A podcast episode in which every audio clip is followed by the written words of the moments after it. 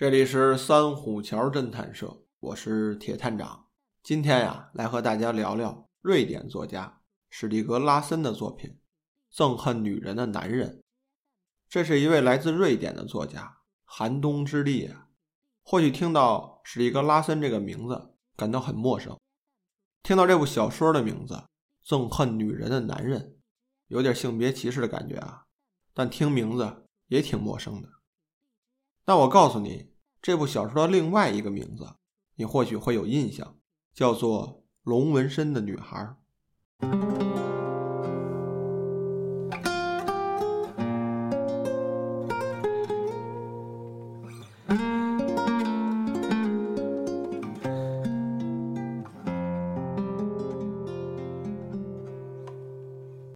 龙纹身的女孩》就是由大卫·芬奇导演拍摄的悬疑电影。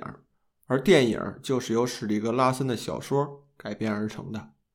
他的作品啊，当年出版的时候相当的火爆，登上了各大畅销榜，而且不光是在北欧地区，可算得上是席卷全球。这套作品一共是三本书，被称为千禧年三部曲，而且陆陆续续的被拍成了电影，受到了世人的瞩目。而这一切都是在作家。史蒂格拉森去世之后发生的。他出生于瑞典北部的一个海港城市，后来啊，做了一名记者，而且是一名政治倾向极其鲜明、有自己独特见解的新闻记者。发表的众多报道中啊，也多是抨击社会阴暗面的那个类型，由此也给他带来了不少的麻烦，甚至是生命上的威胁。所以可以想象得到。因为目睹了很多社会阴暗内容的这么一位记者，他的脑中积累了太多的事件，之前的新闻调查也会留下很多的线索和资料，把这一切串联起来的话，一定是一部拥有众多爆料的作品。再加上啊，如果他是一位很会讲故事的家伙，合到一块儿，一定是部好的小说。从小说的出版之后，获得了众多的奖项，还有。过亿的发行量，由此来看啊，史蒂格拉森的确创造出一部相当完美的作品。拉森在二零零一年的时候开始撰写他的小说，零四年完成了三部曲，但没想到的是，就是在当年的十一月，因为心脏病突发辞世了。而他的病因呢，是因为一次办公室内的电梯坏了，他就稍微的运动了一下。爬了几层楼，等冲进办公室后啊，就不行了。没想到这次运动导致了他的心脏病突发，去世的时候年仅有五十岁，真是可惜了。小说完成之后，他都没有看到出版。首部曲《龙纹身的女孩》在二零零五年出版了，可以说一经出版就得到了世界范围内的关注。有如此的影响力，不知道史蒂格拉森生前有没有预见到？我想，或许会超乎他的想象吧。我是很喜欢《千禧年三部曲》这套作品，包括小说、电影，不同国家发行的我都看过。所以今天做这期节目呢，也是向作家本人表示致敬。说起来，这套作品的名字也有段故事。史蒂格拉森生前就声明过。要将千禧年三部曲命名为《憎恨女人的男人》，三部曲各自再取副标题。对此呢，拉森是十分坚持的。他曾经对瑞典的出版商说过：“书的内容都可以动，但唯独书名不行。”可惜拉森死后呢，取得英文版权的英国出版社便将书改名为《龙纹身的女孩》，瑞典版也仅有第一部书的名字，尊重了作者的遗愿。这唯一的一本书呢，我在网上也看到了。书的封面啊，是一名女子的脸部特写，眼睛上贴着胶布，那个颜色呀是苍白阴郁的那种感觉。看到那个封面，很叫人不舒服。但我想，这或许是作者想要表达的一种对暴力、仇恨与冷漠的一种警示吧。千禧年三部曲呢，一共是三本书，分别是第一部《龙纹身的女孩》，第二部《玩火的女孩》，第三部《直捣蜂窝的女孩》。似乎这套书啊，一系列有七本，但是后面四本呢，拉森似乎只做了个计划，并没有写完。也有说写完了的，但是他的家人呢没有将书发表，这些呀就不得而知了。反正市面上只能找到这三本，在二零一五年的时候又出了两本书，一个叫做《蜘蛛网中的女孩》，还有一部叫做《以眼还眼的女孩》。反正名字最后都是以女孩来结尾的，故事也是顺着史蒂格拉森的故事续写，人物角色也都一样。但是啊，这是另外一位作家的作品了。这里就不细说了。今天呢，我就先说说这第一部作品《龙纹身的女孩》到底讲的是什么样的一个故事。这个故事内容啊，我是顺着2011年大卫芬尼拍的电影来为大家讲的。我觉得那部电影把书中描绘的场景、人物的形象展现的淋漓尽致的。有人说，找一个北欧之爱的导演啊，很难懂如何拍好雪景。而这部电影却不然，我觉得故事的情节算得上是跌宕起伏了，雪景也很映衬了整部影片的那个调性，特别是那种在苦寒之地表现的那种苍凉与无助感，回去您看看就清楚了。电影很好的还原了小说中的内容，变动不大，但是的确有一些改动。说回这个故事啊。这影片一上来，讲述了一个叫麦克·布隆维斯特的四十三岁新闻记者，他一向以揭示企业丑闻为己任，在杂志社呢担当编辑，但是在一次新闻报道中啊受到了诬陷，说白了就是上了对手的当，从而导致官司缠身。这次官司呢，不仅导致这名记者呀损失了大笔的钱，而且名誉扫地。影片中饰演这位新闻记者的是英国的著名演员丹尼尔·克雷格，就是现在的零零七詹姆斯·邦德的扮演者。他的那个沉稳劲儿啊，和说话老练的语气，倒是真挺像个记者的。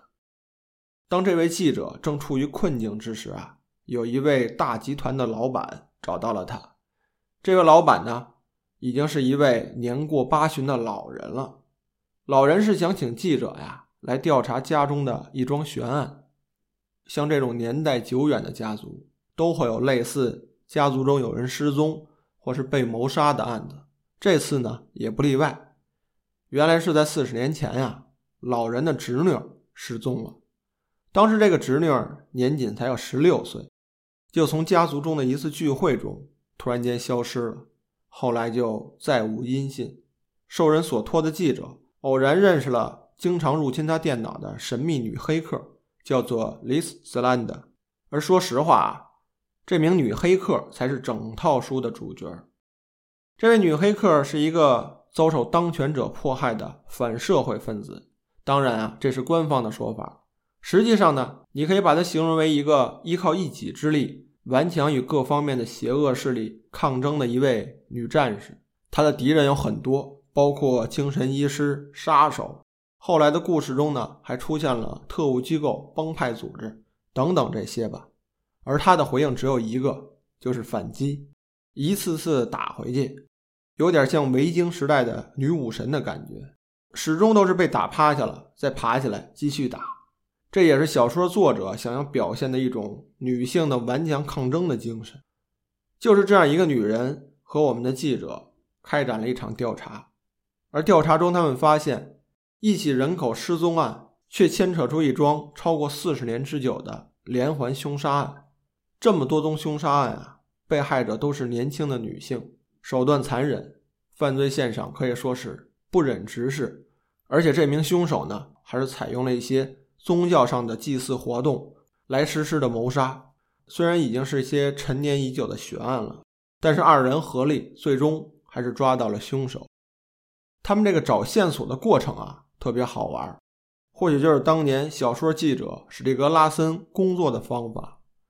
他首先啊，将一起案件的线索、涉及的人员都排列出来，包括人物的出身背景、以往的照片、住址等等这些吧，设置一个照片墙。这个方法呢，看上去一目了然。影片中啊，还有一个找线索的方法，就是翻阅那些案件的老照片而且不光是看那么简单啊，还会通过一些图像的处理软件，放大一些照片中的边角啊，容易被忽略的位置，或者说从一些细微的地方，利用图像恢复技术去找线索。我想，作者史蒂格拉森也是将自己放到了小说中，同样的工作，同样的年龄，同样的生活。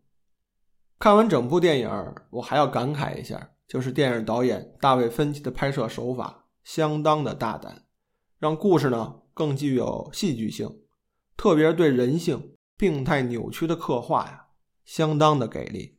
不过回想一下也能清楚，大卫·芬奇对那种边缘人类的刻画都做得相当到位，真实情感展现的淋漓尽致，特别是表演中展现的一些小动作、小细节。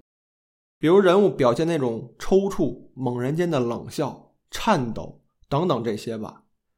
您想啊，之前他拍过《搏击会》《七宗罪》等等这些，都有边缘人物的出场，可想而知，刻画手法已经练得炉火纯青了。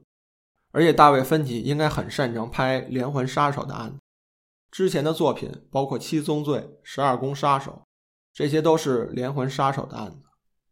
影片中同样的色调。相近的室内布置，阴郁的音乐响起的时候，你就能知道，凶手快要一步步的接近了，举着刀，就站在你背后，慢慢的靠近你。哈哈哈哈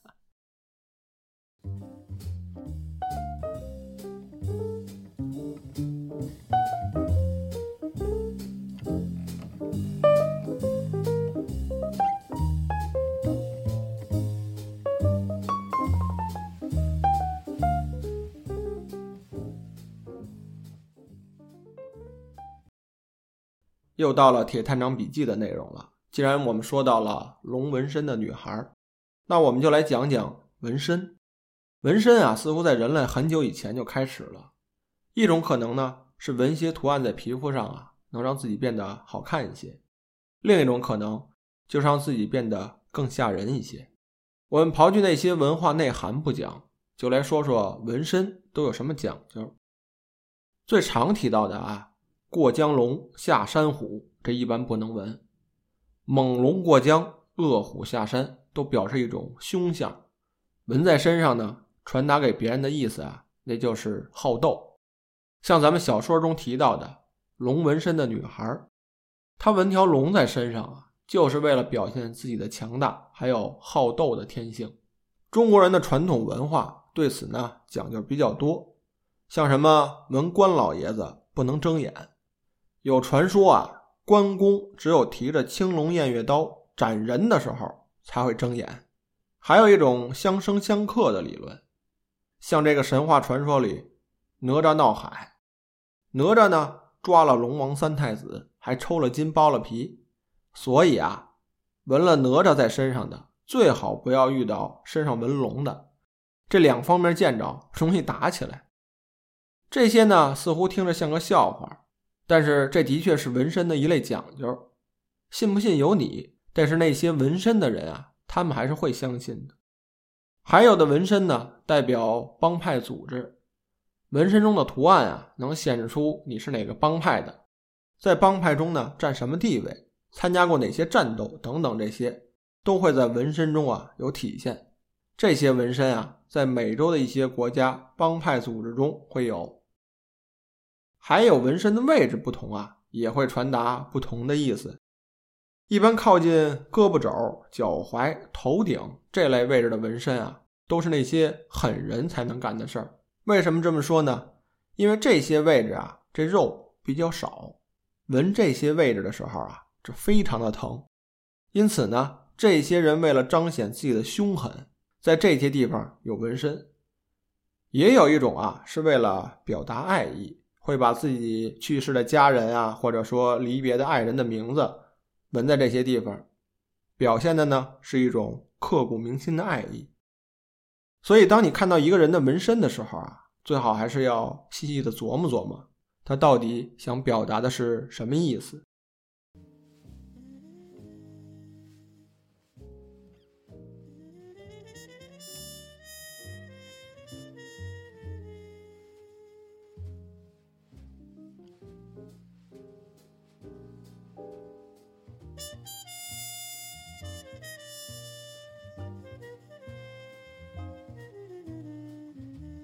今天的节目啊，就到这里。这也是我第一次推荐电影作品，讲了不少，希望诸位能喜欢。